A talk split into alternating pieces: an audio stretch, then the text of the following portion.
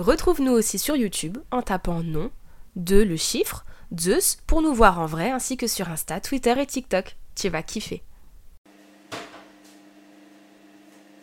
Ah, vous êtes là? Je me parais justement à aller me coucher. Vous savez qui j'aurais pu appeler? Eh, SOS Fantôme Bref, en parlant de SOS Fantôme, vous connaissez l'histoire de la production tumultueuse de ce film? Non? Nom de Zeus, installez-vous, je vais vous la raconter. Nom de Zeus.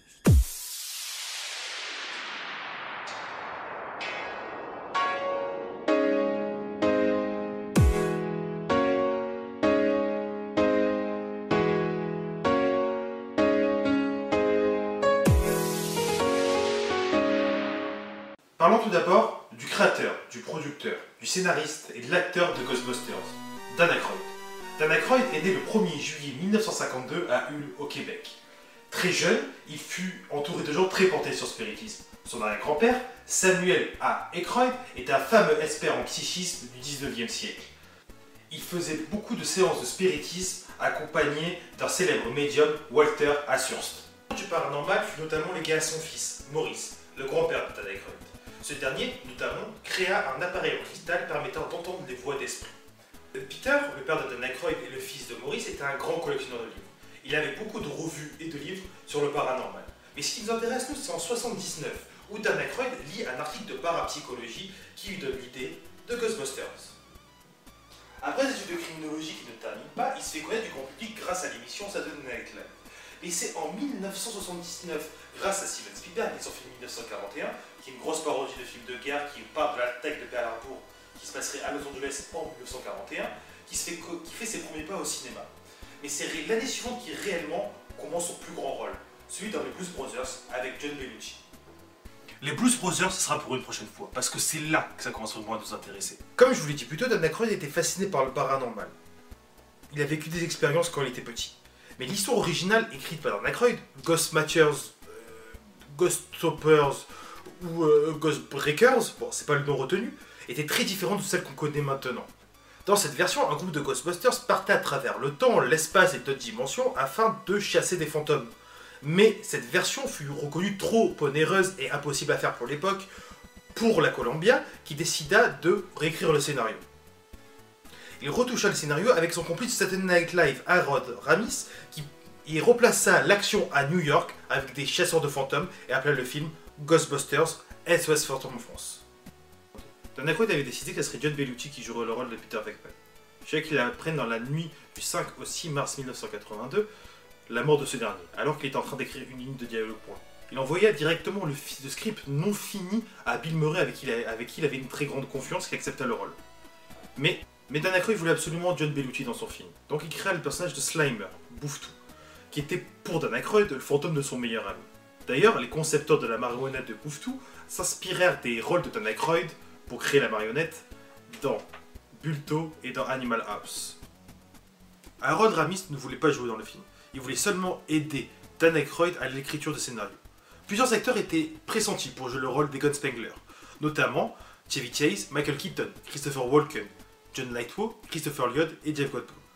Mais sentant qu'il connaissait le personnage mieux que personne d'autre, Harold Ramis décida justement de jouer le rôle d'Egon Spengler. Tout comme Eddie Murphy qui devait jouer le rôle de Winston Zedmore, mais déclina le rôle pour jouer un autre rôle emblématique dans l'histoire du cinéma. Je je sais pas si vous connaissez le, flip de Beverly Hills. Si Eddie Murphy avait accepté le rôle, il aurait été embauché beaucoup plus tôt dans le film. Il devait aller chasser Pouftou avec les trois premiers chasseurs dans l'hôtel. Il aurait été englué, du coup, à la place de Peter Venkman. Mais lorsque Ernie Hudson a accepté le rôle, son entrée en scène a été retardée à cause de la réécriture du scénario.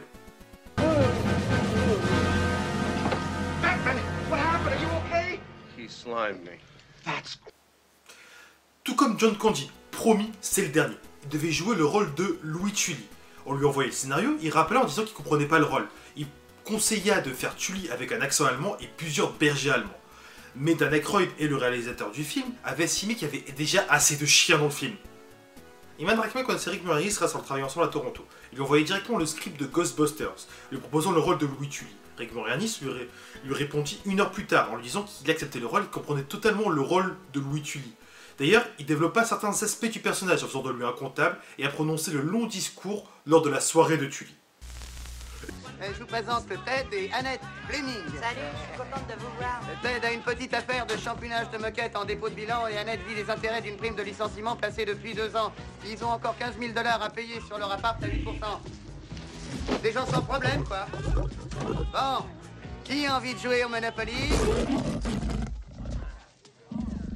Alors, qui a amené le chien? Le tournage du film a eu lieu entre octobre 1983 et janvier 1984. SOS Fantôme est l'un des premiers films qui donne ses lettres de noblesse à New York, en filmant son incroyable architecture. Notamment la, grande bibliothèque de New York pour sa scène d'ouverture, en passant par les gargouilles de la cathédrale Saint-Patrick, en passant par Central Park West et la fameuse Université de Columbia. L'équipe s'acharne donc à tourner les scènes sans autorisation, sans même courser par les gardiens du Rockefeller Center. Le tournage de la séquence finale devant le 55 Central Park West a bloqué même le trafic entier de Manhattan. Certains en sont exaspérés, comme l'auteur de science-fiction Isaac Asimov, mais la plupart des New-Yorkais restent indulgents, car Bill Murray n'est jamais loin. Sa popularité et son sens du contact font mouche auprès des habitants de la ville, surtout des femmes. Michael Horowitz, le producteur du film, raconte.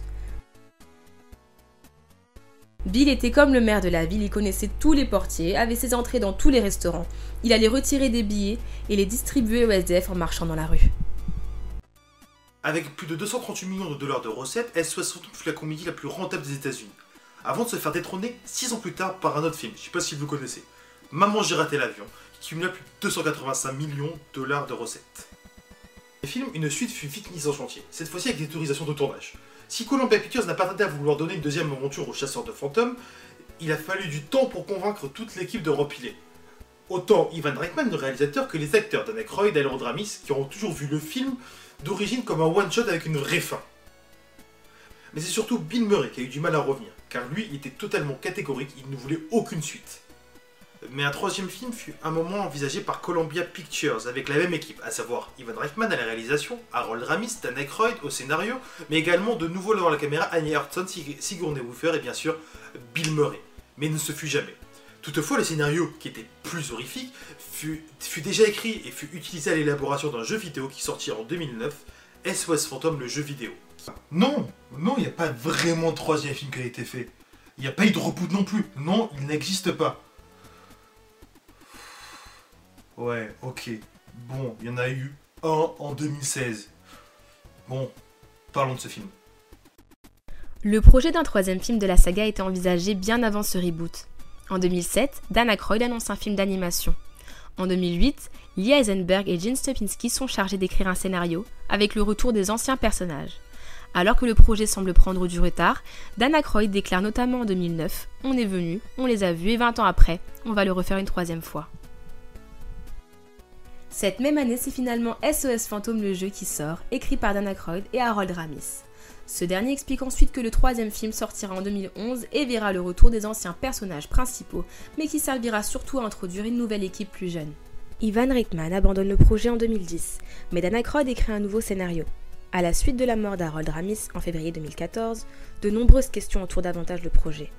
Quelques semaines plus tard, Ivan Reitman explique qu'il ne sera finalement que producteur et ne réalisera plus le film, donc Phil Lord et Chris Miller, réalisateurs de The Lego Movie, puis Ruben Fleischer, réalisateur de Bienvenue à Zombieland, sont pressentis tour à tour pour adapter le nouveau film.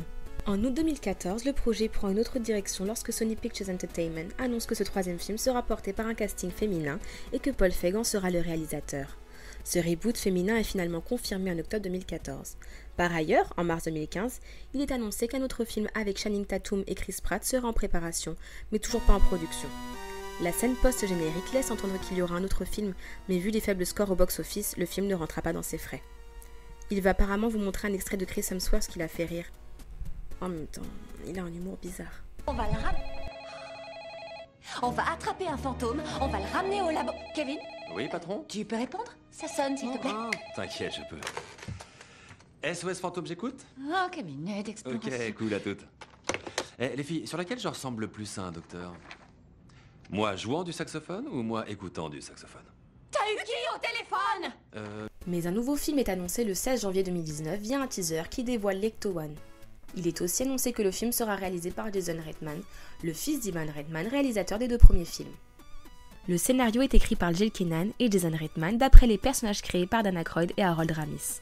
Paul Rudd, Finn Wolfhard, entre autres, joue dedans, et Bill Murray, Dana Aykroyd et Ernie Hudson reprennent leur rôle. Alors que le film est provisoirement nommé Ghostbusters 2020, le titre officiel est révélé en décembre 2019, peu de temps avant la sortie de la première bande-annonce, Ghostbusters Afterlife. Pardon, SOS Fantôme, l'héritage. J'ai grandi avec ce film, il a même bercé mon enfance. Ce qui le rend iconique, c'est c'est qu'il est très ancré dans les années 80. Et je pense qu'il fait partie des films avec Retour vers le futur qui m'ont fait aimer le cinéma et poussé à me documenter sur ce médium. Et donne la force à un bon nombre de personnes à surmonter des épreuves. J'espère que ce petit résumé vous a donné envie de vous documenter plus sur SOS Phantom.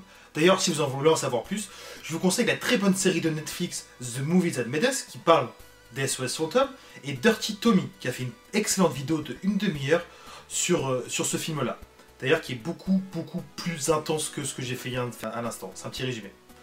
Bon, partez maintenant parce que je crois que. Êtes-vous dérangé par des bruits étranges au milieu de la nuit? Avez-vous jamais eu la chair de poule dans votre cave ou votre grenier? Vous êtes-vous jamais trouvé nez à nez avec un revenant, un spectre, un fantôme? Si la réponse est oui, n'attendez plus. Décrochez votre téléphone et appelez des professionnels. SOS fantôme Nos spécialistes sont à votre disposition 24 heures sur 24 où SOS Fantôme passe, les spectres trépassent. Osez parler, nous sommes prêts à vous croire